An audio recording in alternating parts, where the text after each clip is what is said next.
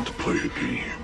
You've judged others by the color of their skin, and today, Evan, you will learn that we are all the same color on the inside. Live or die, Evan. The choice is yours. 大家好，这里是二七物语，我是主播剁椒。大家好，我是老猫。今天咱们来录八十七期灵异故事。啊，行，那我我先讲一个吧。嗯，我这个不长啊，就分享这个经历的叫小咪咪，好，就是是是一姑娘啊，就是她家住那个四川的一个小城市里，然后离那个成都啊什么的，就是都挺远的。然后他们家有一亲戚是住那个上海，她这亲戚啊是一女的，就和老公呢俩人一块儿开了一公司，跟上海那边，然后挺有钱的。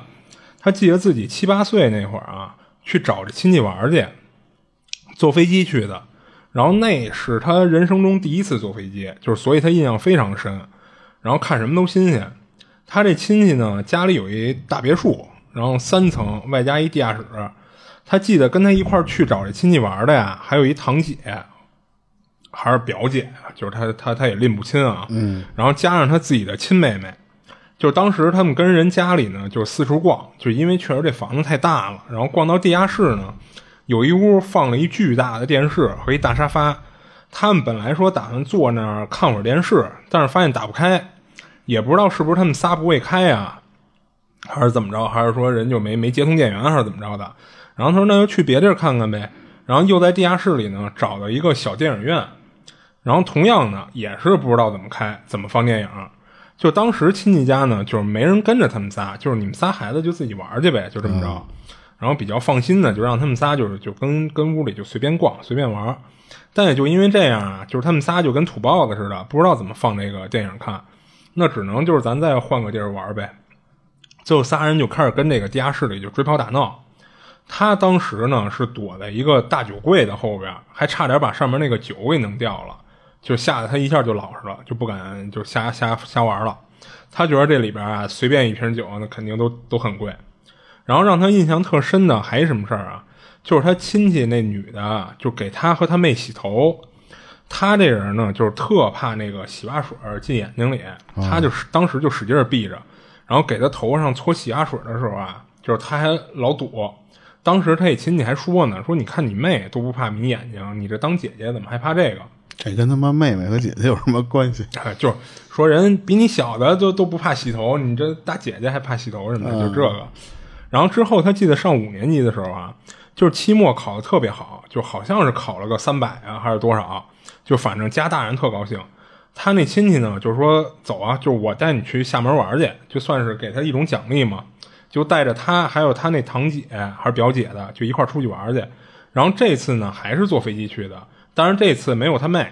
所以等他们玩回来了，他还跟他妹炫耀呢。结果他妹就有点郁闷的说：“说自己从来没坐过飞机，也特别想坐一次。”他一听就愣了，说：“你不是跟我还有咱姐一块坐飞机去过上海吗？”然后他妹说：“没有，说从来没去过。”然后他立马就问那个家里别的人，还有他那姐。但是他们全都说他妹绝对没去过上海，他就有点懵逼了，就是因为他说他妹啊，当时绝逼是跟他一块儿坐飞机去的上海，然后在飞机上干什么干什么，他都记得特清楚。就当时他还跟他妹是挨着坐的，那会不会因为岁数太小的原因啊？嗯，那就不知道了。反正他说这事到现在他也想明白，就是到底是什么情况。哦，嗯，就是在他印象中他。绝对是跟他妹一块儿去的，他那亲戚家玩嘛，就包括你看他前面，他为什么说他那个亲戚给他和他妹洗头，然后迷眼睛什么的，就包括他亲戚说那一句，其实他都是为了表明，就是他肯定是没记错，就或者说甭管是说是当时是一块去，还是怎么着，什么时间一块去的，反正肯定是有这么一段经历。嗯，但是最后他他妹还有包括他们家别的人，包括他那姐，都说他妹就没去过上海，就没坐过飞机。哦。就这事儿就让他想不通，就我觉得如果要破梗的话，可能就是因为就肯定的就只能这几个人都小，岁数小，他可能就是因为印象太深了，他记住了啊。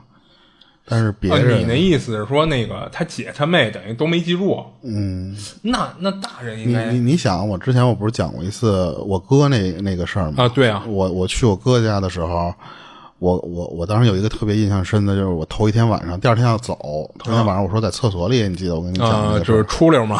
对，就是玩出溜滑那个、那个事儿。我哥后来我问过他，他就没有印象。他当时已经，他应该是比我大三到四岁吧。是，但其实这个我可以理解，就是比如说像你说的，就是这仨小孩儿，就他自己可能，比如说脑子好，记性好，他记清楚了，那俩人都没记住。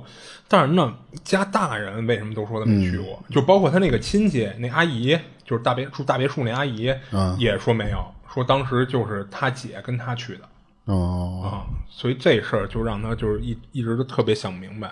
就你说那个洗头，我想起以前我小时候，嗯，就那时候在平房洗头，你没有像现在那种喷喷的那个，就是淋浴花洒喷头啊对不对？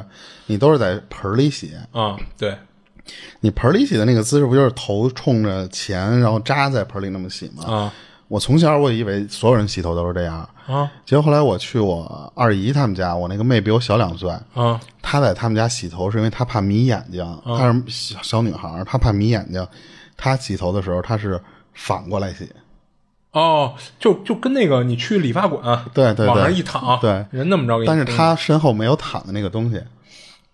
就站着是吗？对，就是我我站着哈弯着腰洗的那个姿势，他反过来仰着那个姿势洗。那这腰可够好的，对，然后然后我那个小时候我有一次去他家的时候，我问他，我说你为什么这么洗头啊？他说我怕迷眼，因为这么着，他那个水不就全从脑门上面往下往后流吗？啊是他就不会迷我眼。我说那你不能闭眼吗？他说闭了眼也啊也也也会流对，就是小女孩，她有时候就叫上那个汁儿之后，他妈都拿她没辙。然后我说那那个不是？那他那么仰着，他就自己洗是吗？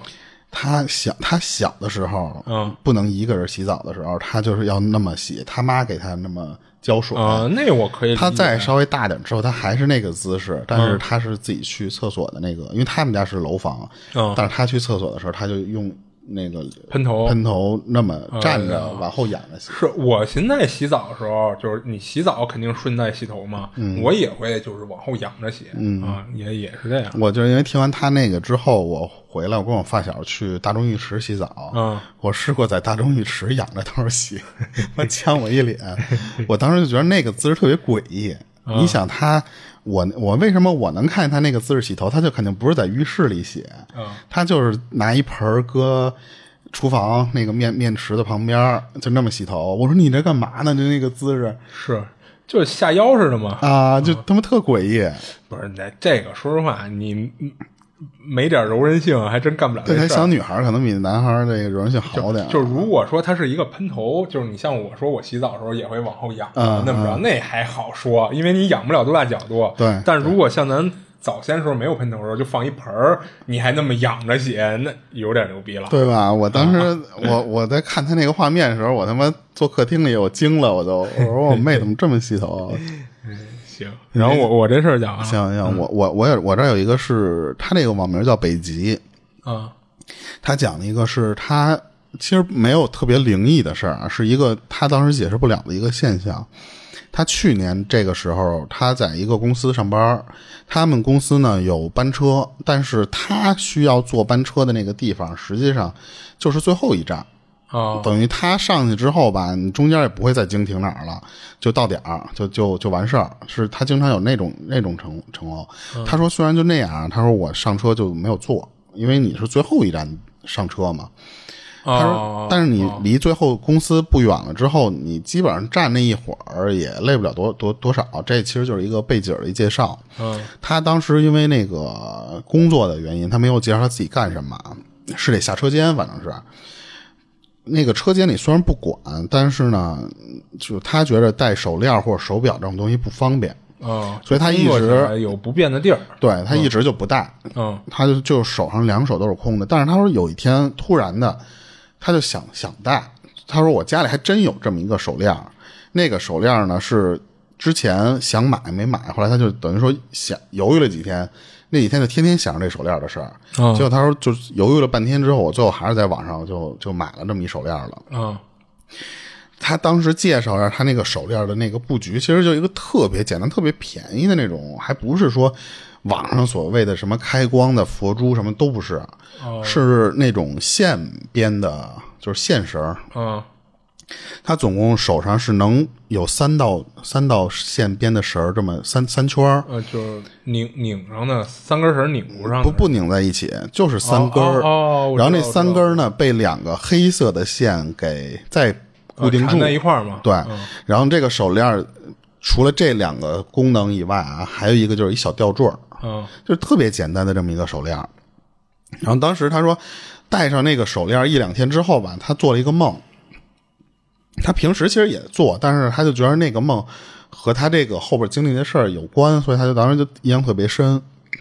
他说他那个梦啊，早上起来他坐班车上班，就同样的还是没座，他是最后一个上的班车，然后他就站在司机旁边的那个位置。一般你最后上了班车没地儿了，他就没没没法往后走了。他当时不是也说嘛，嗯，就坐站不了多多一会儿，他就到公司了。结果呢，在坐坐这个公交车的时候，突然那司机啪一脚急刹车，他整个人在梦里面就没站稳。在梦里边。他这都是一个梦，这是一个他做的这个梦是坐班车去了。哦，当时他因为那个急刹车就没站稳，直接就扑到司机前面那个换挡的那个挡杆儿、挡杆儿、挡杆上面去了。啊他在梦里是直接被那个挡挡杆给戳破了肚子戳破了啊，然后头是直接撞在前面那个挡风玻璃上面去了。啊！当时他觉得说这这个梦他妈太惨了，就是一醒来之后，关键是说什么？他说我醒来的时候，那个头撞在玻璃上的那种那种感觉是和现实中你真拿头撞玻璃的那个样是一样的。啊，就是一醒了脑袋之疼。对，而且他就琢磨说，我为什么会做这么一个奇怪的梦？关键你说那司机那挡板，好家伙是戳了一把刀在上面吧，还能给戳破了。以前的那个公交车没有，呃，就是那个叫什么，就是护着司机的那个玩意儿啊我知道我知道。它那个挡板，其实你上来人多的时候，就就离他特别近，啊，是是，特特别就是我我很。可以帮他换挡。我就是我，我无数次在那个地方站的时候，我想拨了他那挡杆儿。那时候还不会开车的时候，我就老想拨了他挡杆儿。他当时就做这么一奇怪的梦，完结果后来过了几天吧，他就正常的上班，上班之后他还是有一天在等班车的时候，他们几个同样等班车的同事在那聊天呢，看见那个车来了之后，他就上去了。当时他还在聊天的时候，已经把这个梦给忘得差不多了。嗯就正常的每天这么上下班嘛，还是一样。就但是巧的一点是什么呀？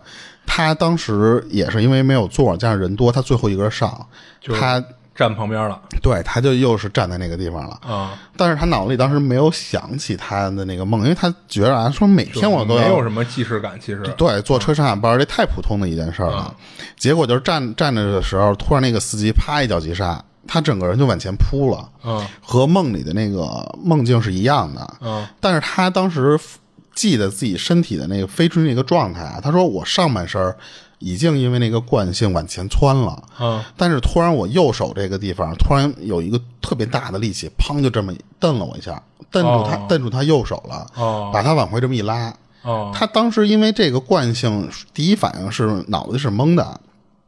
他他可是他他就发发现什么呀？就是因为他不是最后一个上的车嘛，啊他周围没有没有人能够拉到他，哦，就是那只手是被谁拉住真的是就是让人拽了一把呢。没有没有，他他因为所有人都没有反过来。嗯你想，一般人如果我要是知道你前面急刹了，我就会我想拉你我会提前准备好。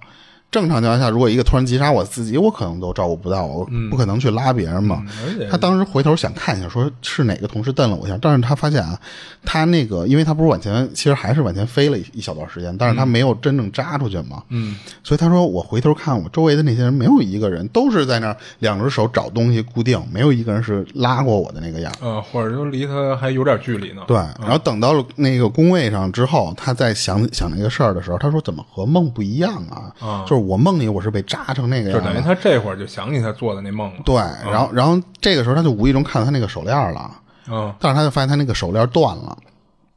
他说那个手链，我刚才不是说嘛，是三根线缠在一块儿，嗯被一个另外的绳儿横着九十度这么这么固定在一起嘛。嗯他发现这三根绳儿里边有一根绳儿没了，掉出来了。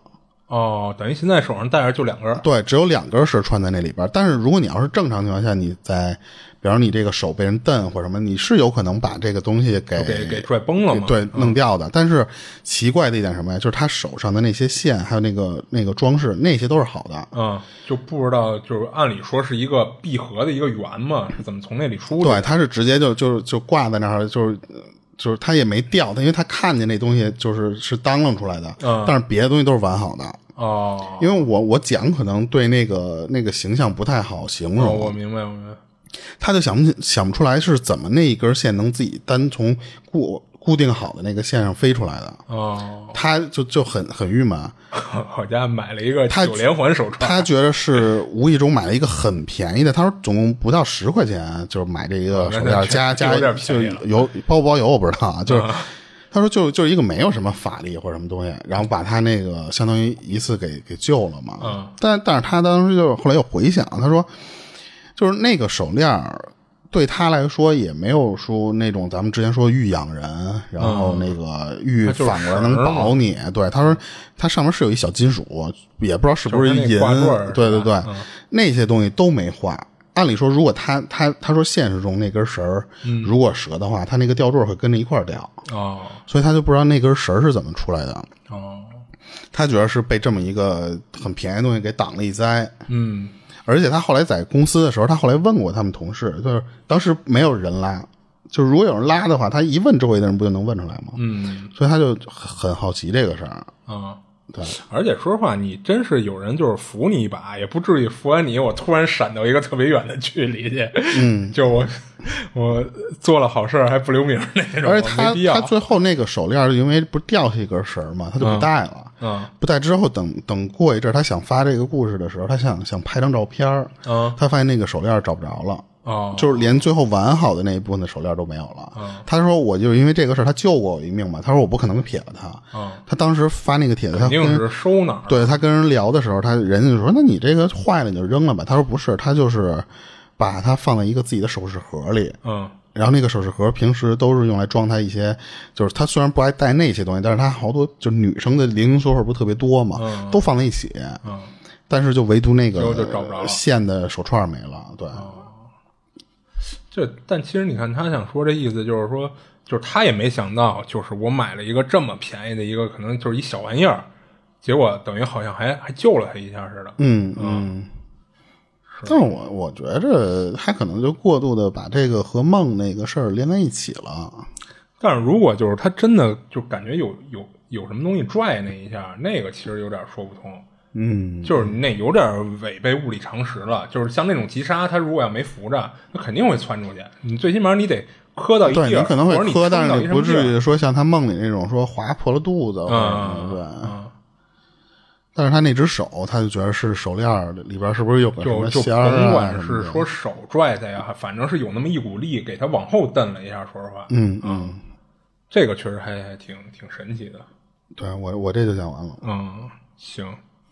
然后我分享一个，然后这个网友叫香香猪，这事儿是零六年，就是他跟那个农村老家亲身经历的一事儿。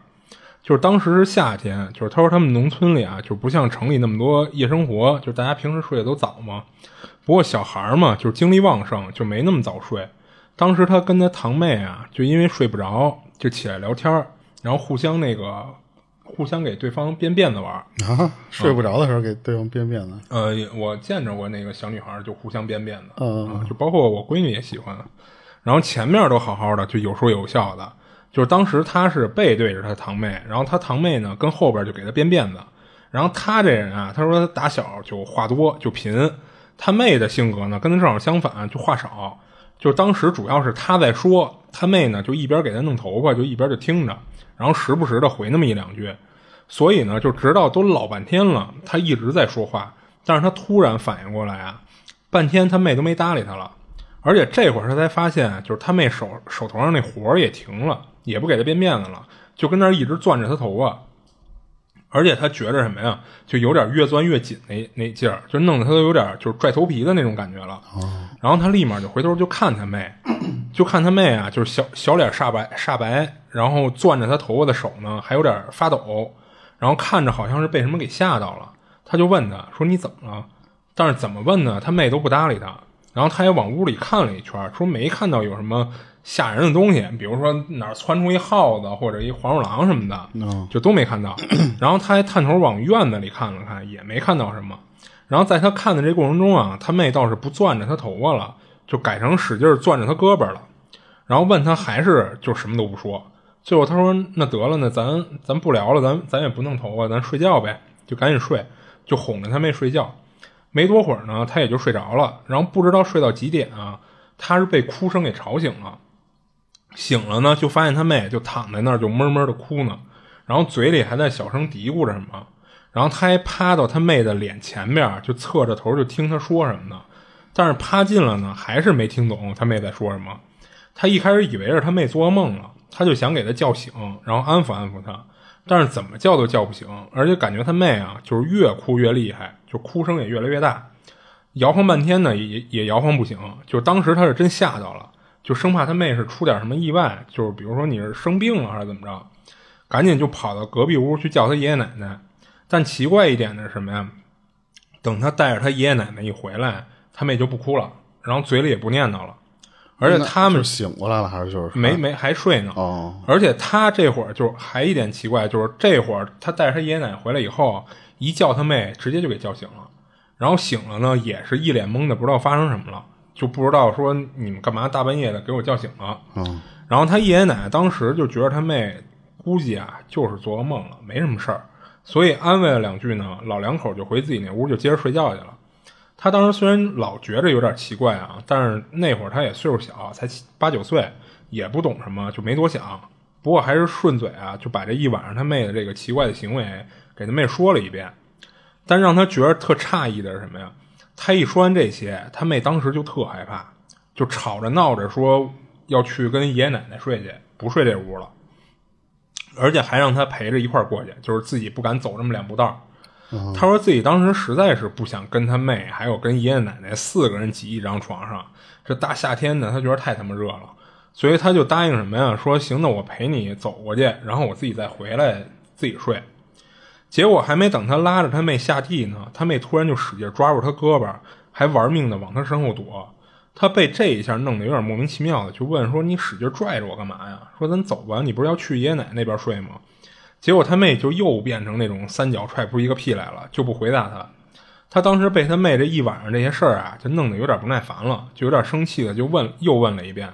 然后最后他妹小声说：“说我不去了。”然后整个人就钻进那个当时盖的那薄被子里，然后连脑袋都蒙上了。然后一只手呢还一直抓着他不放。他一看这样，那没辙，那就关关上灯，咱接着睡觉吧。那就，但是当时让他。妹这有点就是诡异的行为啊，弄得他自己心里有点七上八下的不踏实。一开始躺那儿呢，根本就睡不着。然后后来不知道躺了多久，可能就是困极了，慢慢就睡着了。等第二天，就是他还正常该几点起几点起，该干嘛干嘛。但是他妹呢，就一直睡，睡到了中午才起来。而且起来以后啊，就看着倍儿疲惫的样儿，他就觉得这有点不不正常。就平时都是他比他妹起的晚，他这人本来就贪睡。但是他妹呢，从来就没有过说一下一觉睡到中午的这种情况。然后之后他就问说：“你昨晚到底怎么回事啊？”然后他妹一开始不说，等他有点急了，就问了好几遍了，他妹才小声说：“说昨天晚上他看到一只飘在空中的红眼睛。”然后这话给他弄得一愣。不过他猜啊，应该是看见什么野猫什么的，然后就跟他就跟他妹讨论，然后也算是安慰他妹吧。但是他妹说说不对啊，说从来没见过说那个猫有红眼珠的，所以那肯定就不是野猫。它只有一个眼睛在空中飘。哎，对，只看见一双眼睛。哦。然后他说，其实他明白他妹那意思，他妹肯定是想说这肯定是什么鬼啊怪啊一类的。但是他说他这人啊，打小就不信这些，但是他也觉得肯定不是猫。但是呢，一时又想不出来说怎么给他妹解释，就有点死鸭子嘴硬的，就问他妹说。但是我没看见呀，说会不会是你眼花了呀？然后他妹说说他也不知道为什么，就是每次啊，就是他姐就是分享故事这姑娘，嗯，她只要眼睛往她看见红眼睛那个方向看过去的时候，那东西就消失了，然后只要目光一挪开，那眼睛就又出现了。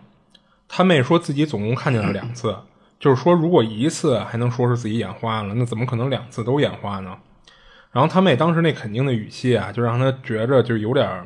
就不得不信这事儿了，但他一小孩呢，也想不出个所以然来。而且他那会儿觉着啊，就是自己懂事的还挺早的。他当时觉得，就这事儿啊，如果跟大人说了，等于也是白说，你大人肯定不信，所以他就没跟他爷爷奶奶说这事儿。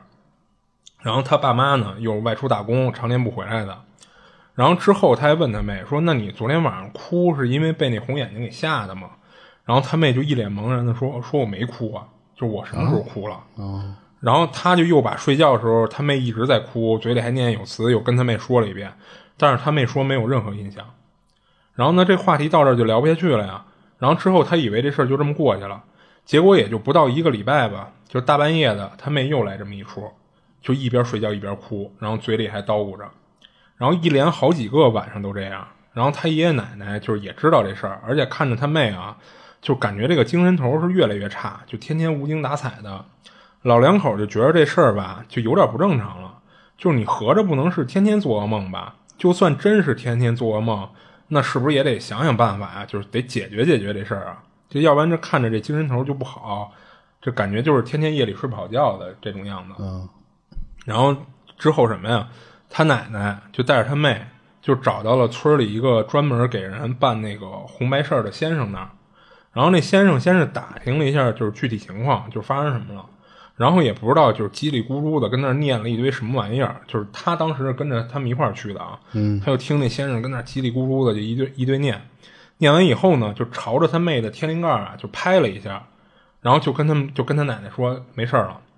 啪，拍碎了，问是没事了，问问题解决了，呃，一劳永逸了，嗯，然后之后呢，就是他堂妹还真是没再睡着睡着觉就哭，也不嘴里就跟跟念咒似的跟那念叨，而且后来他还问过他妹，说你又看见过那红眼睛吗？他妹说没有了，他说这事儿他就一直就想不通，就是他妹是说看见什么了，还是招上什么了？而且为什么那先生就那么简单的一操作就管用了？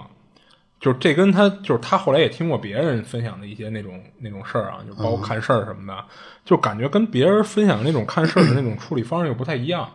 人家最起码会不会是那个人把他天眼给关了？哦哦，你要这么一说，好像还真有可能哎。就让你还老看不不让看了，把你眼睛关了。哦，尤其是拍脑门嘛。我觉得好像关天眼，我记得人家说还不太那么容易呢，就不是那么。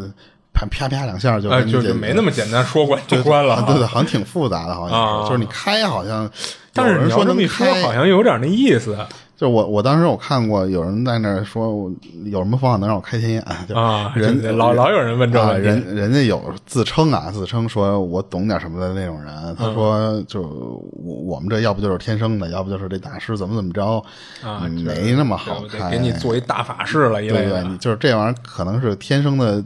那比例更多一些，但是如果有不想看到这种东西的话，你让大师给你关也能关，但是关也不是也不是那么简单的，说砰打一响指，啪你就关上了，不是那种，他好像也得做挺复杂的，但是我不知道什么流程啊，有可能这个人做的，我觉得更像是类似于你小孩可能因为太小了，你看到这些东西，他可能会你看到了，他可能就会来找你嘛，所以那个人就把你的。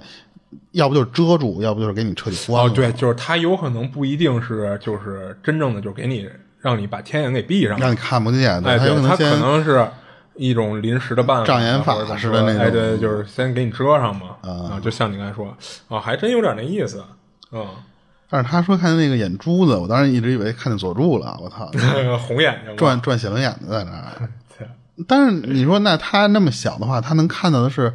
就我啊，就如果他要说这个事儿，我我跟他一个岁数的话，嗯，我反而我是不认识那个眼球，那一个眼珠子出来的时候，我是不认识的。我从小的时候，特别小的时候啊，我一直以为人的眼睛就是你能看到咱现在的眼，人家眼睛露出来这一部分，嗯。所以为什么咱小时候给人画眼睛？咱画眼睛老画那种两个月牙儿是拼在一起的枣核，对对对。我是到直到后期，你比方看过球体啊，什么血腥电影什么的，那里边会给你就是把眼珠子抠出来什么的。对，那你说那个小孩他能看的是那么大一眼球在那？不是他，他倒没说看见的一定是一眼球啊。哦，我以为是飞着一眼睛在那儿，我操！嗯，就是俩什么都不连的俩大圆圆球是吧？嗯，他倒没说就一定是眼球，反正他妹给他表述的是说，我就看得见俩红眼睛。嗯，也这这也说不好，也没准他看见的就是就是像咱说的枣核型的那那么一个东西。嗯，他这倒没具体描述那红眼睛。行，你这讲完了啊？他这讲完了。我这有一个是这个网友，他他们家是。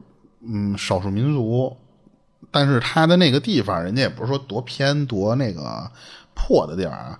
但是他小时候，他们家里的那些习俗都是什么啊？就是在上山种一些谷物，然后他们就靠那个来就自给自足呗营。收，但是也卖不了多少钱。他说一年也就卖几百块钱啊，那可是你就是够自己吃喝了。对，但是你不种，就是你连那几百块钱都没有。所以当时他们家那边的村民几乎都是干这个事儿。嗯，他们家种木薯，结果就基本上就是什么呀？就是做那什么木薯粉儿，对你，你得从地里你得挖上来，然后他就讲了一些流程，就是怎么你到，因为你挖上来你就卖不行，你还得怎么晒干，还怎么怎么着。呃，就得处理一下。对，然后他几乎就是这个流程，他很小他就知道，这家里人都这么这么干那些事儿。嗯然后当时他们那边的人，因为你得上山去种这些，然后再去取，或者说再去挖嘛，很多人在山上自己都会搭一个小的那种茅草房。啊，平时你干活干累了，在那里你能吃喝，歇个脚而且你还能在那里住，其实可以住的，在山上。哦但是你就是除非啊，就是非必要，他们不会主动去住那个小屋，只有在农忙啊，或者说你嗯需要的时候才去那个地方。太晚了什么的。对，当时他小时候就特别喜欢往那个山上住，因为什么呀？他小时候在这个他们家附近住的时候吧，就是你整天看的这些东西，他都看习惯了。他觉得没什么劲，在山上呢，他能听见夜里有那种什么鸟叫啊，还有就是山上那个景色，一到晚上可凉了。嗯他特别喜欢那个。当时他爸有一个，嗯，自己那个时候还不管这些东西呢。他他爸自己有有一个特别老的那种老制式的枪，啊，猎枪一类的哈。就专门打对打鸟用。嗯他爸就会打，除了鸟呢，就会给他打一些什么山里边那些小野味儿，就也不会打那种特珍稀的，都是什么山，他管那叫山鼠对那些东西，就直接在那个小屋给他做不做就给烤吧吃。所以他当时小时候就老往那个小小的那茅草房里跑去。嗯，这野味儿确实是香。可是他爸那个时候，就他们村里人都传一个什么事儿，就是那个山里面有山鬼，他们管那个叫山鬼，他们也也叫小鬼，就跟咱们这边那个养小鬼不是一个东西啊。啊，就是可能他们说的就类似于山精一类的。对，咱们就管那玩意儿叫精灵或精怪嘛，就是那种东西，但是他们叫山鬼。那个东西，他说你在山上特别容易就能看到，为什么呢？因为他说他就是这这个山鬼这种东西啊，有一个特点，都喜欢在小溪呀、水流的这种地方或者潮湿的地方待着。啊，他们那个山底下有一个水库，还特别大的一水库，所以嗯就不缺水。他那个有一些支流或什么的，他说你就能在这些地方都能碰上，但是你不是说每次去你都能撞上啊。嗯而且呢，他说在山上就看到这些什么，就是小溪、小小河的这些，因为分支很多嘛。他说，就是你仔细看一下这些西边的这个泥巴、浅滩的这个地方，你如果看到了脚印儿，但是那个脚印儿呢是，就是跟刚吃奶的那种小孩儿特别小一两岁的那种小孩儿的那个脚印那么大，哦。那个就是山鬼路过的时候踩下来的。哦。他说：“那这个地方就肯定有这东西了，就就他们就通过那个东西，就这个脚印儿，就能判断说你会不会碰到山鬼、或者小小鬼嘛。嗯他说，如果你看到这个脚印儿了，在他们当地就都有一个墨墨墨守的一个什规矩是什么呀？就你不要在这个地方停留。哦尤其是什么呀？就是那种驻扎，就是有时候可能他们山里的人会临时搭一小帐篷，就搭在那个河边儿。但是如果你看到这个脚印儿，就就不就都对就都一看都不说，就直接就走换地儿，再好都不不在这儿待着。嗯因为他们说，就是晚上就出来闹你，只要那个东西他在啊，他说晚上就出来闹你。哦而且他们那那种东西凶到什么程度，就是白天他都有可能会出来，就跟咱们说的那种，就之前说的那个叫什么魔神仔或者什么的，哦他会出来霍霍你，他会会迷惑你。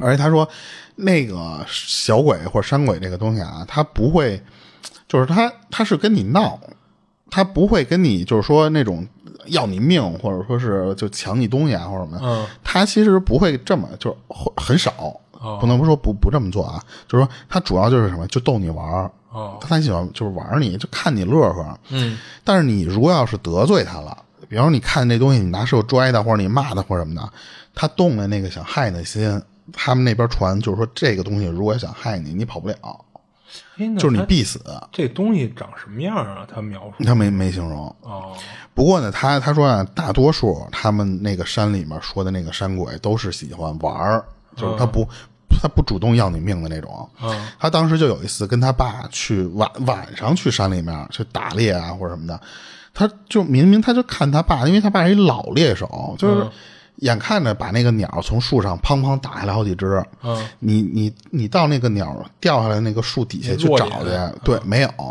哦就是它虽然也有一些落叶或者什么的那些挡着，你就翻吧，没有，就是你你一只你都找不着。就比方说你打下了五六只，你你就找，你一只你都找不着，就特别奇怪。而且他说就，就是这种这种，如果要是这种情况发生了，就说明什么呀？那个小小小小果儿或者山果儿那个东西，就刚才就就在那附近，他把那个东西给你拿走了，对，他就就不害你，他就拿你的一些就类似于说战利品啊，或者说你的吃的，他就拿你这些东西。但是他爸就是，如果你想干那个事儿，你想你想就是把那个鸟拿回来，怎么怎么处理呢？他说这就他他见到他爸从兜里拿出了一些糖，他会随身带着那个糖，还有就是哦红薯。哦这些东西他会带一点儿，然后他就往那个地方撒。他说这一边撒一边说，就是就这些东西你们拿去，你们吃这些玩意儿，你不要再捡我刚才打掉的，都是好生的，就是那种劝告的那种语气。嗯，而且他当时就说，就跟那种大人教育小孩似的，就是你们拿这些糖去吃去，你别拿我的那个鸟，都是这种语气，你也不敢骂他，你就是跟他好商量。然后一会儿呢，他就就发现。就你再你撒完这这堆流程之后吧，你再去这附近你再摸去，就能在那些树叶子底下就就再摸到那个鸟回来了。哦。就特特别奇怪。又给放回来了。就不光是鸟，他说打打松鼠，他们那时候打过松鼠，嗯。都同样的道理，只要是打到地上你找不着的那种情况，你就走这个流程，干这个。对，嗯而且他还说，就比方说你在山上砍树，你在山上就开采石头什么的，那个时候不都不太不太管你开开采吗？嗯。他们当地有一习俗，就是你在你在，就你把大石头给砸碎了或者什么的，或者在在山边上，你那个树要倒，它有可能倒在山下或者倒哪儿，他们都得喊，就是说那个喊一句说下面的人让一下，说树要倒了，你们让一下，说别别受伤什么的。他说一这个是提醒，万一我们干这个事儿的时候，真的对，因为你山上都是农农村这些农民嘛，嗯，你提醒的，一是给这帮人听的，还一个就是让那些小鬼听的。哦因为如果人大多数说实话，你在那儿伐树都能听见声但是你要砸那小鬼儿，那你完蛋了。就你哦碰上他，他知道，就你砸不砸得死是另说啊。就是说，那个玩意儿如果生气了，他就会折腾你，就是甚至要你命嘛。哦而且他说，当时他们村里边就有人传这个事儿，就是你砍这个树之前，你你没你没喊，结果那个树不小心碰到他了。他说，你不管碰到哪儿，就比方说，就类就跟咱这边讲的那种黄鼠狼似的，你伤到它哪儿，他就会伤你哪儿。而且那个、那个就是，比方说你把它腿给砸断了吧，你的腿那个地方就会一直疼，疼到什么程度？就是你如果没有大师或者什么的那种去给你解决啊，就是疼到你一直到到到你死，就是你活多大岁数，这个疼一直下不去。就是解决不了嘛。对，而且就莫名其妙，你想，你一砍树，那个你你突然趴你这儿站着好好的，你脚突然疼一下，嗯。他说只要你你有这种感觉，说明你你你这砸着东个对你肯定是砸着东西了，嗯。而且他说，当时他们不是在那个草房里面住嘛，他就会像咱们以前讲过那种故事似的，就是他会把你从床上抬出来，抬出来之后给你放别地儿去。哦。就比方说，他会给你放到那个小茅草房旁边的石头上，嗯，等你醒之后，你说：“操，我都想不起来我怎么能过的这 这个就方瞬移了似的。啊！”而且他们就是当时形容这个山鬼啊，他说就是他们闹你，就是说那种跟你开玩笑的方式，他是哪种啊？他说就是比方说在你睡觉的时候挠你的脚，哦，或者是偷你屋里的东西，就特别像一个小孩儿。他那个形容，就我听着有点像猴子似的。对对对，就是跟那种似的，他就有点跟人通人性了，但是他把他不主动去攻击你，但是你也别害他，你害他就跟黄鼠狼那种我觉得更像，他会跟就是黄仙嘛，咱不能叫黄鼠狼嘛，就是就是那种他会报复你嘛。他当时那么想，因为他光听这些事儿，他没没经历过，但是他说有一次我是碰上过了，他在那个山上那个茅草房里面睡觉的时候啊，就三更半夜他就感觉那个屋里进来人了。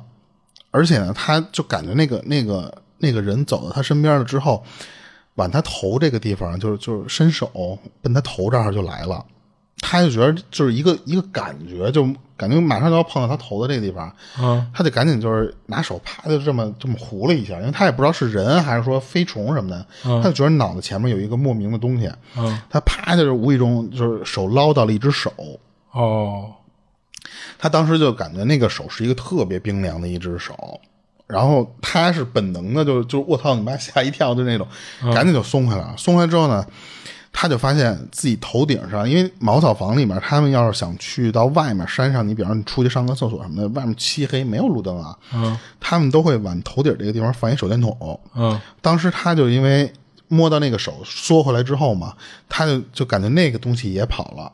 但是呢，他跑的时候，他把他头上那个手电筒给抄走了。哦，顺走一东西，对，然后当时他就就就喊在那喊，因为不是不光他一人睡嘛，他妈也在隔壁屋睡，他在那喊说有鬼有鬼，然后他妈被他叫醒了，然后当时他妈就就跟着他一块儿追到门口，他们家那茅草房门口去看去，他说就看见那个不远处。那自己家那个手电筒在草里边儿，就这么被人拿着玩儿，就是它被打开了，被打开之后就那个光能看到，就是来回这么晃着玩儿，就跟玩光剑似的，知道吧？就那么着，他妈就转身进屋拿那种柴刀，去拿柴刀去了。然后呢，但是不是要去砍他，因为他们不是都知道这玩意儿你不能惹吗？嗯就跟他说说你把这个柴刀放床边儿，他就不不敢再来了。哦然后他们在当时那个茅草房门口点的柴火，嗯一直就是放特别多的那个柴火，一直续，一直续续到天亮他一直啊就一直烧下去就，他不会再回来。对，哦然后等到天亮之后，他说我们再去找那个手电筒的时候，他就发现那个手电筒就被人扔扔在那个草里了。哦就特别奇怪。他他当时自己碰到过这么一事儿，他当时一直以为是进小偷嘛，但是他说我摸到那个手的时候，那就不是人手，嗯。他没有形容是是动物的那种小爪子还是什么呀？对，他那个他没有说。想问他有没有摸着什么毛啊什么的，他因为为什么他当时有一个反应是什么呀？他说觉得是小偷啊，嗯。他可能觉得那个形状像是一个捏着人手的那个形状，嗯。但是他就是没有没有温度，哦。就是那么一个东西。哦，其实他这个如果就是没有出现像他说那种，如果砸着那个东西，就是你伤了他，你伤了这东西，啊啊你自己身上也会哪儿疼的这种情况下，我觉得他这可能更像就是山上贼是吗？一不是山上的一种猴子一类的。哦，就是老有那种小猴子。其实你看它好多习性跟那些小猴子特别像嘛，就包括闹你、抢你东西什么的这些东西，啊其实都特别像。对对对对。但是其实它这里也有一些就是解释不通的地儿。而且你说它那个泥巴那个脚印儿，说实话，跟猴子那个脚掌印儿应该就是如跟果小孩儿的差不多。哎，对他要要说跟小孩儿的差不多，那肯定不会是猴子嘛。对对，就大小可能差不多，但是那个形状不一样对对对对，反正他们那边管那个叫，就是一个十字儿，一个那个就是这个痞字儿，念什么来着？这也是不是念痞碑嘛碑嘛，嗯这高碑碑店儿高高高碑店儿碑吧。嗯，碑他们也管那个那个玩意儿叫叫小碑，哦，就小就碑啊可能是当地的发音是发出这个音，就是小碑的这个音啊，不知道。小碑，嗯，啊，就我还是第一次听说有这种东西，啊是。哎，那你说他这个跟那个魔神仔那会不会就是一种东西啊？但是魔神仔他是想，其实是想要你，就给你弄走，他其实是迷惑你想弄。但你看他这个，我记得他讲他这里不是也有那种就是他迷惑你的这种行为嘛？啊，嗯，所以我觉得好像有点像那个。我其实下一期有一个魔神仔的，类似于就是人家说他那个就是魔神仔的那个，或者说，其实就是咱说的一些山精、精怪一类的东西。嗯，我很好奇，就是这种东西它的。它的它的外形是什么呀？啊因为你看他们村里都在传这个东西，但是嗯。他也没有在那个他分享这个事儿的时候说出来那个描述我长什么样？对对对，就可能都是只只闻其声不见其人的那种有点那意思。对，而且你看，从他爸都知道这个事儿，等于说他们这老一辈的人应该都就是传这个事儿是他一个约定俗成的事儿。对他能定下这样的规矩，他肯定就是一个一代一代传下来的这么一个事儿。嗯，对。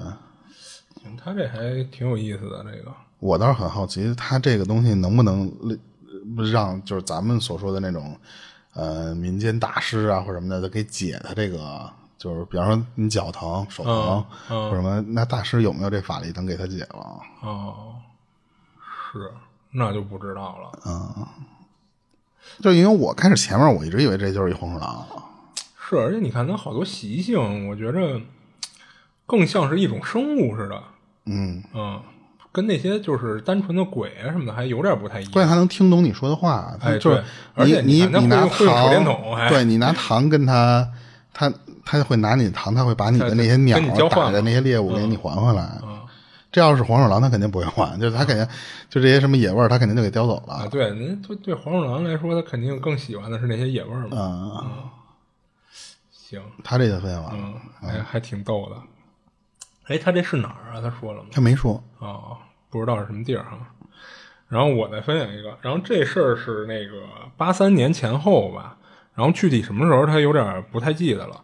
就是他刚上初中，就是他们家住在一个粮管所里，就是当时那院子呢是北宽南窄，就是他们当地人啊管这种格局的叫棺材宅子。我刚想说，哎，对对对，就是一头宽一点，一头窄一点，然后那么一长溜，那不就确实有点像棺材。然后就那格局啊，就是从上面看，就是特像一个头宽脚窄的一棺材形状嘛。嗯。然后他家住在那个从北到南数第五排，然后从西往东数第三间的一个平房里。然后家里那厨房呢，是利用当时那个山墙和院墙之间那么一个两米多宽的那么一空间搭起来的那么一个，就当做厨房用了。然后这厨房的门呢是朝南的，当时那个门啊就是一块破木板，就搭在上面，就给就给镶上面，就那么着。然后就因为是这么搭起来的啊，所以这厨房呢就是透光不太行，就平时里边就黑乎乎的。如果不开着门的话，就成一小黑屋了。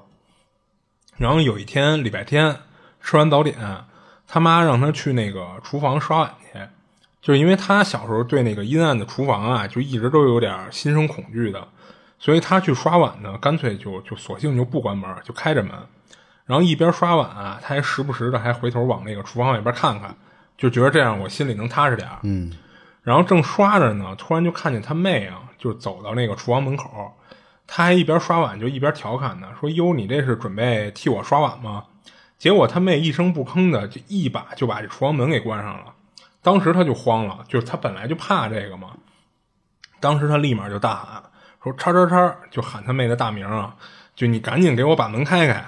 然后赶紧他就涮手上那个洗衣灵，一回头呢，透过他那个当时他那个不是说了吗？就是一破门，所以他中间那个有一特宽的门缝，就顺着那宽松的门缝啊，就看到他妹就跟外边还把那个厨房门给锁上了，然后转身就朝厕所走，然后从始至终他妹都没搭理他，一句话没说。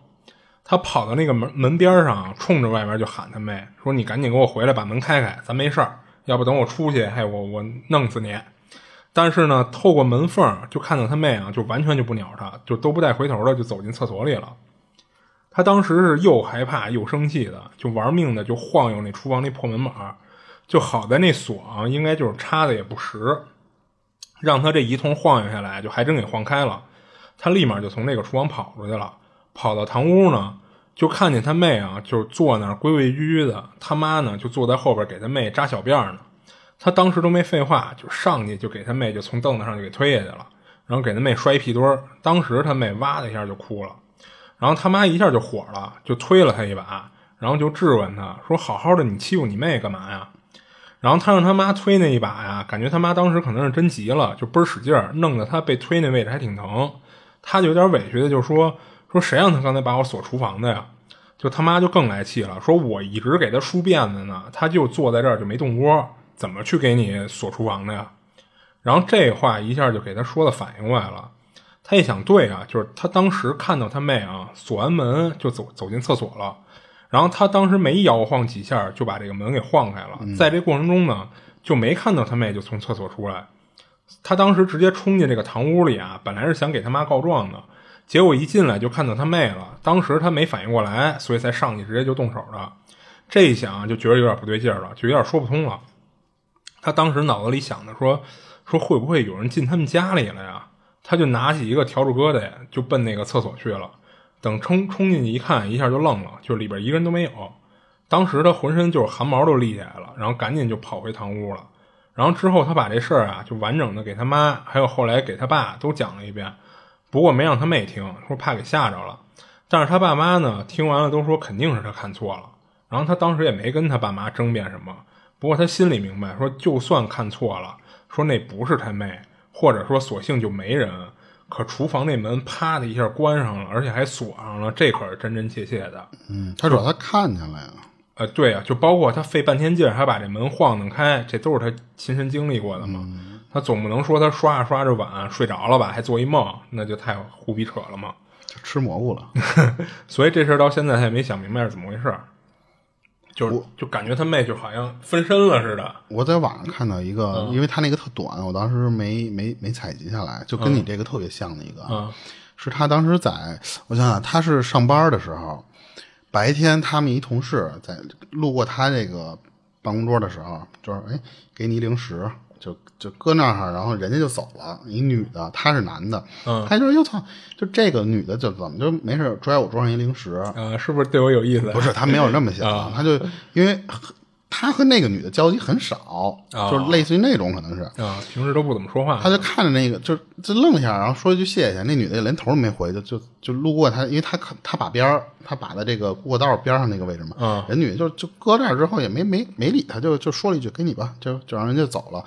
他就看着那女的一边拆这个一边看，然后他看着他那个同事进在旁边的一个小屋的那个领导的那个办公室里去了。哦然后他说：“我操，这个今儿这怎么回事？这就是给我发喜吃的糖呢还是干嘛呢啊，他就这么盯着人家，也没有说想看我到底去哪儿了，就就这么一个发呆的过程。嗯看他那个同事从旁边另一个方向拿着一杯子回他那工位站着，坐坐他坐回他那工位去了。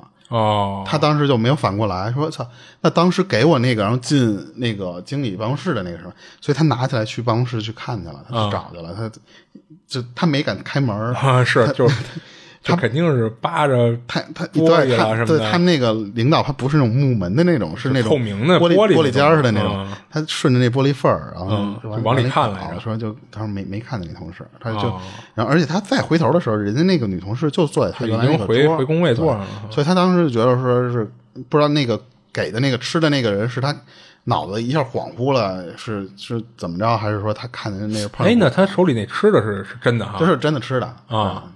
然后他也没说他最后敢不敢吃下那东西啊，就是啊他就就特别短那么一个事儿。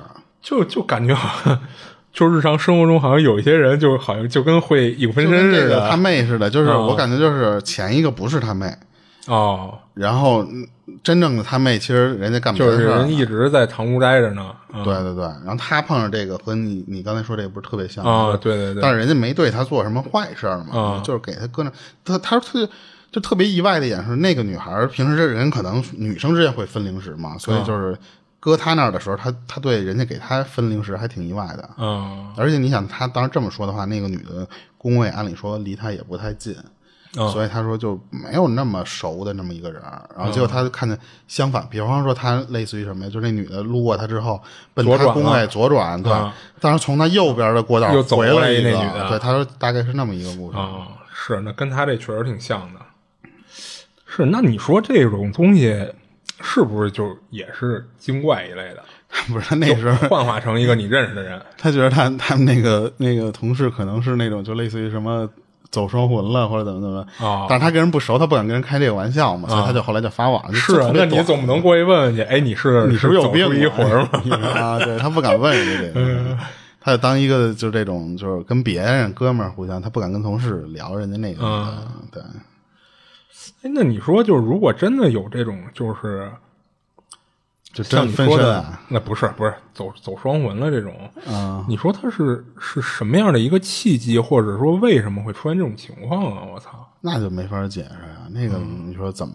你要说这是一个，就是比如说黄大仙儿，或者说精怪，就幻化成一个你认识的人，就就为了开你一玩笑或者怎么着的，你还还好像还能解释得通，还能解释一下啊。但是双魂的走双魂这种，还真不明白到底就是为什么。体虚了呀，或者是什么，或者你可能就是最近被什么东西跟上，被什么影响了，可能是有那种元素吧。嗯，对，但是你看他像这种情况，他又跟那种你光看见一个魂儿，就看见一人影又不太一样，他还跟你等于有具象一些成了一个你认识的一个人了就是等于跟你有一些物理上的互动了似的这种东西。啊，对。嗯，就这种就特别短的这种，有时候就是你看见吧，你想采集它又不够一个，嗯，就就一句话就讲完了的那种。是，嗯然后我这儿其实最后还有一个之前我我忘了咱是不是讲过香港复生的那个明星？嗯，我好像讲过，对对对，他当时不是因为车祸，然后后来有一些灵异事件嘛？挺有名的，对，一灵异事件。对，后来我查到的是有人在他这件事儿发生之后，在相同路口。同样发生了灵异的事儿，就就是目击到当时的那个情情景了哦，所以他当时其实他那个死亡原因，咱就简单介绍一下，因为你之前不是讲过那个事儿吗？就八三年那会儿，对他复生这个人呢，他和他哥开车，嗯，他因为是因为什么，就反正吊销驾照，他开不了，那天就改成他哥开车了，嗯，结果后来因为什么呢？是车祸撞到那儿之后复生，好像是。呃，活了，嗯，他哥哥他哥死了，嗯，然后就当时是这么一个案件，嗯，其实是一正常的案件，但是后来呢，传出来有灵异新闻，嗯，然后我是后来又搜到了从他复生的这个老婆叫珍妮的这个口述里边，哦，还有一些就是当时经历过现场的那些警察的口述，有这么两个事儿，就当时他媳妇儿珍妮。提到过一次她老公去世时候的这个开的那个车，嗯，当时我看那个新闻啊，说是开的保时捷，但是和后面有一个说的有出入，我不知道这是不是翻译问题，嗯，但是就是开什么车无所谓，就是因为可能那个时候人家说实话有钱，那开不开保时捷或者别的车不影响这个事儿啊，嗯，但是他他老婆珍妮呢说这个车牌和他当时的死亡证明书的号码是一样的。当时那个福生，因为他本来这个事儿在当地影响还挺大的。嗯，他他俩人后来在一块儿之后呢，因为这种武打明星那个年代还非常火。嗯，所以当时是他送的，呃，福生一辆保时捷，而且还当时还说是就是九幺幺那那款车。嗯，当时给那个车配的那个车牌呢是叫 AD 八三。啊，就只有四四位数，叫 AD 八三。当时不是因为这个复生死了这个事之后，他开那个死亡证明嘛？他复生的这个英文名叫什么？也是 A 打头，叫什么 Alex 什么 Alex Thunder，好像是这么这么发音。嗯。然后他的那个那个叫什么死亡证明的那个号也是 AD 八三。哦，而且他当时还就是一特别巧合，就可能香港的那个就是那种小报媒体特别喜欢把这些东西联想在一起嘛。啊，他这个 A D 八三解释成什么呢？就是 Alexander 带的，然后呢八三，关键是什么啊？八三这个数也是当时他死时候的那个年份哦，所以当时有小报传出来说这个就是命中注定啊，或者说是一种类似于诅咒啊或者是什么的那种案件。可是这个事儿，说实话，你只是能当巧合这么解释，其实都无所谓嘛。对。但是后来就发生有人在复生死之后投过稿，就给他们当地那些什么电台或者报社投稿，说经历过这些事儿，而且当时碰到的可能就是。而这不是当当年啊，是已经是二十多年前，十多十多二十年前吧，嗯，发生的这个事儿，在他又重重现，在他当时开过那个路口，等于是那场交通意外，其实已经过去好多年了。对，当时他他投稿这人，他说他是十八岁，他因为什么呀？他刚拿到这个驾照什么的，他带着他女朋友。往清水清水湾的那个地方去遛弯去。清水湾这个地方就是当时复生发生车祸的那个那个附近，就是那个大的地区，就也叫清水湾。嗯，当时他就就发现啊，就把他把车停到一个停车场的那个位置，他就想和女朋友在那个车里边，不是说干点什么什么事儿啊，就是说享受享受夜风晚风，然后聊聊天，就是浪漫一下那那种感觉。他停在那儿的时候，突然就一阵狂风大作，就周围就开始起雾。你想香港那边，说实话，你有风其实也没有那么，你因为都是离海边挺近的那种嘛。但是他就突然那个雾起的特别浓，嗯，然后这时候他就从后视镜的地方啊，他看见说有一堆童子军在那条马路上就这么这么走。可是呢，那个童子军他们看不清楚脸，哦，所有人的脸都是那种模糊的那种状态。他大概他没没有一个一个数，他说大概就差不多十多个人，嗯，然后呢，就就就。有点像什么呀？就他看那帮人，就跟走慢动作似的。啊，慢动作，就是就是不是正常人的这种摆步频率了，恨不得都，哦、就是那种那种样。然后就慢慢悠悠的就上到这个马路上面来了。然后这时候他就就听到一一声急刹，然后就听见就那种车被被撞毁那种声儿，就咚咚咚，就来回就这种声儿。哦当时他和他女朋友就听到这个声儿之后，你就第一反应就是说，就是以为出找车祸了吗对，找那个车祸在哪儿呢？嗯然后就他说就看见那个清水湾俱乐部的这个有一个路口叫清水湾俱乐部，一个他他他的形容就是一个黑色房车，你看了吧？嗯但是当时珍妮说的那是一个保时捷九幺幺嘛，嗯而且还是一白色的。可是他当时看到的是一黑色房车，就是翻过来，就是呃四个轮在天上，就那样。他说严重严重爆损的那种那种状态，而且他就是明显就感觉那个车在冒烟，就马上就就跟要炸似的。当时他们看到这个情况下，第一反应是什么？这司机肯定完蛋了，就活不成了。他们就第一反应就是打电话报警，赶紧来人。结果这个时候，他那个女朋友就推了他一下，说：“那个那个有人爬出来还活着。”他顺着那个他女朋友指的时候，他看就确实有一个人从那个当时那个车底往外爬。那这时候他就看到是一个，就是发型是一个叫椰壳头，他们那边叫椰壳头，我不知道，就是可能是八八几年那时候比较流行的一种头。嗯然后，然后那个人从车里爬来之后，奔他们那边走。当时他看那个人啊，他说就是，就明显确实撞得很伤，就走路都特别一瘸一拐那种样，然后一脸惨白。然后但是跟他说说那个说你帮我报一下警，他说我撞鬼了，说昨晚才见过那那群童子军，刚才又看到他们，然后呢他还跟我叫了一声生哥，转头我就撞车了。哦，然后呢，那个人说他跟我说完这些话之后，就看到那个男的啊，就口吐鲜血，就喷喷血，然后就晕在地上了，就晕死过去了。哦，等于撞出内伤来了，应该。当时他们就就感觉疯，我操，这疯了，这到底是人死了还是怎么着？他就赶紧就拿那个电话要赶紧去报警，要幺二零什么的都得来嘛。结果就在他们就这么转头去去要去拿拿电话要去干什么的时候，他说就那个周围的雾就突然就散下去了。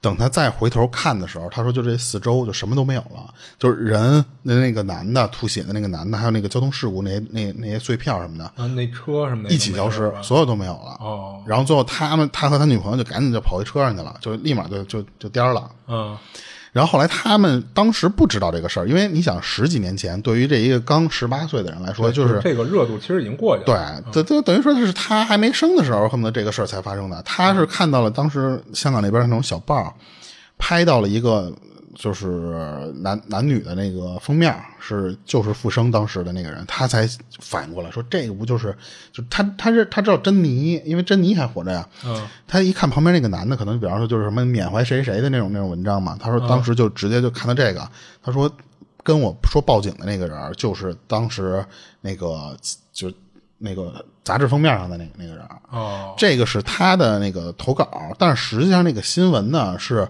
复生没没就是严重出车祸，但是是他哥死。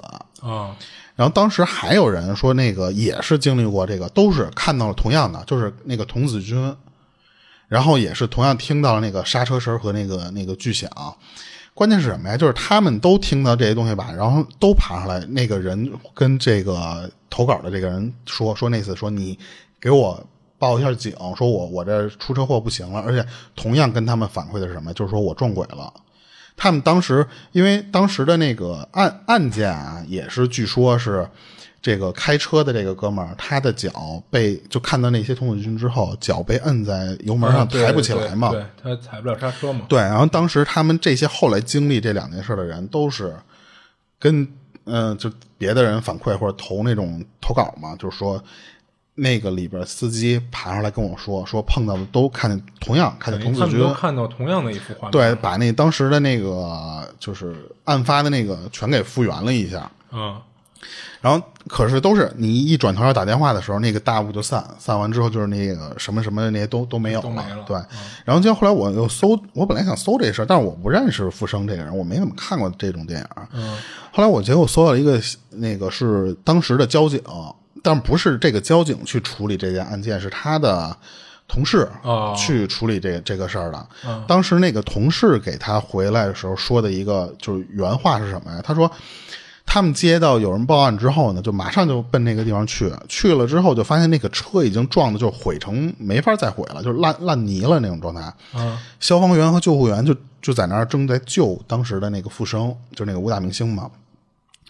那个同事呢，他就找来和这个失事的这个车辆同行的就别的车的那些司机，就是周围路上还有别人嘛，停在那儿就问。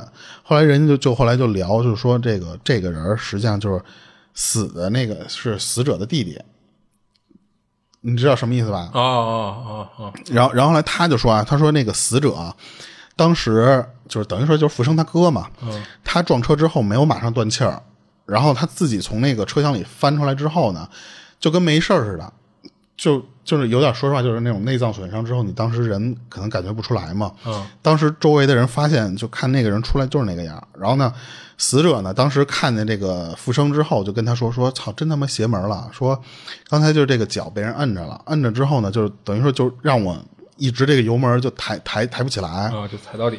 对，然后这时候呢，他就说那个就是就听见有人叫了我一声“生仔”，就叫的这个司机名字可能是小名吧。嗯，哎，不，这不就是生仔，就是复生的那个生吗？对啊，所以这块儿我特别乱。然后等咱讲完的时候，咱再聊这个事儿。然后呢，当时他还跟这个复生聊，说我昨天晚上咱们就碰到那个童子军跟我挥手什么的。然后结果今天我就又碰见这帮人，就然后结果我就走神儿，就这个是当时警察跟旁边的这些人就采访或者说访问的时候，那些当时现场亲历这个事儿的人，人人家说的。哦然后当时他这个同事就听完这个之后，就问这些人说说那个说那个你你知道吗？说这个他哥就开车那个人，他实际上没有下来。哦，他说那个就他是那那个状态下，那个司机是被卡在车上下不来的。哦，他们当时救这些人的时候，他说是用那些什么，就那种巨大的那种那个液压钳，嗯，给把把好多东西剪断了。嗯所以他说，就这个这个人就没有出来过。啊，他就不可能就是正常的从车里出来又说这些话。而且他他当时他弟不是也后来重伤，他后来那个也他也去问人家这个他弟来的，说当时什么什么情况。他弟当时说的也是这个，说我哥出来，然后跟我们说什么什么。嗯他说真的没有，他说你那个哥就在卡在那个车上就没下来。哦，他弟开始不相信，他说我们都就就说实话，就是我那个状态，虽然但是我也知道他那个就躺在我躺地上的时候，我看见谁出来，那会儿还分不清嘛。然后说真不是，然后最后他弟是怎么才信的？就这个富生，就是当时是说，就第二天去验尸房去认尸，认尸的时候发现吧，他哥那个右脚少只鞋，那只鞋是在哪儿哪儿哪儿？最后在哪儿找着？就那丢的那只鞋，在卡在那个车里，正好卡的就是那个油门上面。哦，就就跟粘在上面了似的。对，就是类似于那种，就是鞋可漏那个地方掉下来之后，正好挂在那个油门上的那种。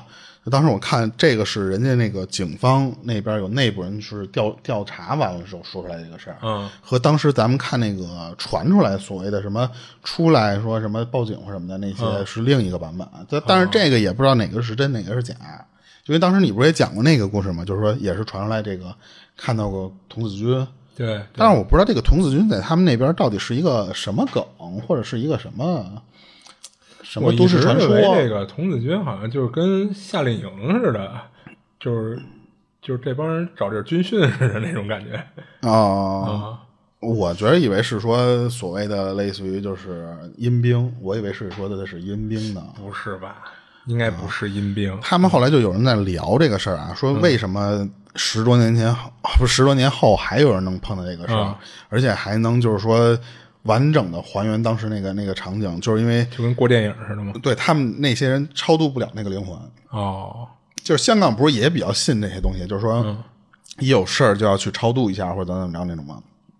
但是实际上超度失败了，哦，就是为什么会失败？就是那个有网友自己说啊，就是不是说真有大师说的啊，就是说是他和和他那个前世的冤亲债主有关系，就是那个冤亲债主对他的就是仇可能太他妈大了，就不许你超度。哦，所以他最后是一直在那个地方，可能逢多少年之后，他又会重新就就跟成地缚灵了似的。对对对，就变成那个样了。这就是为什么，就是你想当时投稿那两个人是十几年之后的事儿嘛，对，还能间隔还挺长时间的。对，嗯，但是说我我是因为没有搜到这个标准的新闻，实际上是是谁出车祸？嗯，就是因为当时啊，我记得好像是他哥出车祸。我后来就因为看这个就特别乱嘛。你想，当时珍妮自己说是开的白色保时捷死的，嗯，但是后面那个投稿的人又说是房车啊对，黑色房车，它的颜色都不一样，所以嗯也不知道是不是这个小道报报道的太多了，之后就传就乱了，就有点对传的信息有点不准了嘛。对就对，但是他这个事儿在当地据说是就当成一个都市传说了，就是他们对就是清水湾那个那个那个就是他这事儿，就总结一下，一个是当时这车祸就有点不正常，就是嗯他哥那个就是死踩油门就不松脚，或者说就是最后出车祸以后，他等于就好多人都看到了他哥从车里出来了，对就包括让人包报警括那什么的个。他弟弟嘛，就是他那个对，就是他自己也看见了，也看见他哥出来了，但实际上人家对现场的勘察以后说，这人就等于已经卡在那个主驾位置上了，是不可能出来的当时特乱那点什么呀？嗯就是你看啊，当时写的是复生过世，啊然后他的那个英文名儿和车牌号、死亡证明是一个，啊！但是你看前面又是他哥开车，然后呢，他哥卡在那儿死，所以这就是一个特别乱的一个事儿。我到时候我再仔细这我查一下这个不记得了，因为我记得咱当时我在分享这个故事的时候挺早的了啊嗯，我也有点不记得这具体是什么事儿。到时候反正感兴趣，到时候可以去查一下这个嗯真实的那个新闻是哪个。就是，啊但是现在你好多一搜这个事儿，全搜的都是灵异故事，我都啊不知道哪个版本的是它真实发生的那个，哪个是灵异的那个部分了。嗯所以大家有兴趣的可以看一下，因为这个是我看好像有人说是有。有一些人最近讲这个事儿挺火，给带又带火了，可能是是吗对对对。